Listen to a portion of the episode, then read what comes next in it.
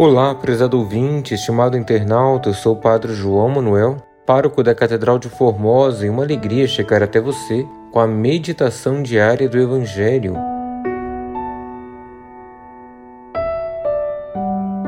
Hoje, segunda-feira, depois da Epifania, estamos no tempo do Natal, e iremos meditar o Evangelho de Mateus, capítulo 4, versículos 12 ao 17, versículos 23 ao 25. Naquele tempo, ao saber que João tinha sido preso, Jesus voltou para a Galiléia, deixou Nazaré e foi morar em Cafarnaum, que fica às margens do mar da Galiléia, no território de Zabulon e Neftali, para cumprir o que foi dito pelo profeta Isaías: Terra de Zabulon, terra de Neftali, caminho do mar, região do outro lado do rio Jordão, Galiléia dos pagãos.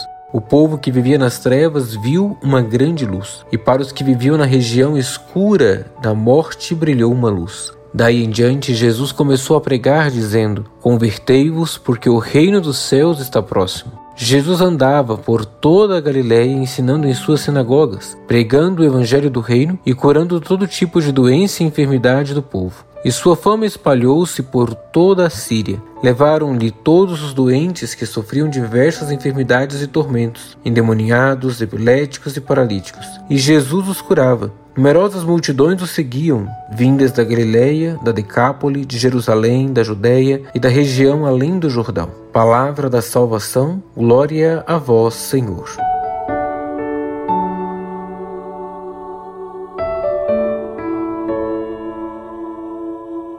Estimado irmão, estimada irmã, o reino de Deus é uma pessoa, o próprio Jesus. Dizer que o reino está próximo significa declarar que Jesus está no meio de nós e, por isso mesmo, bem ao nosso alcance. Jesus curava muitos enfermos, multidões o seguiam. A luz de que Cristo fala é algo que traz alegria. Jesus é a luz que ilumina todo homem que vem a este mundo vai na direção de todos os que se encontram nas trevas do erro, do pecado e da morte, para os exortar à conversão, a fim de que possam entrar no reino de Deus. O destinatário da mensagem de Jesus é cada pessoa humana, quando abre a palavra de Deus para escutá-la com sinceridade.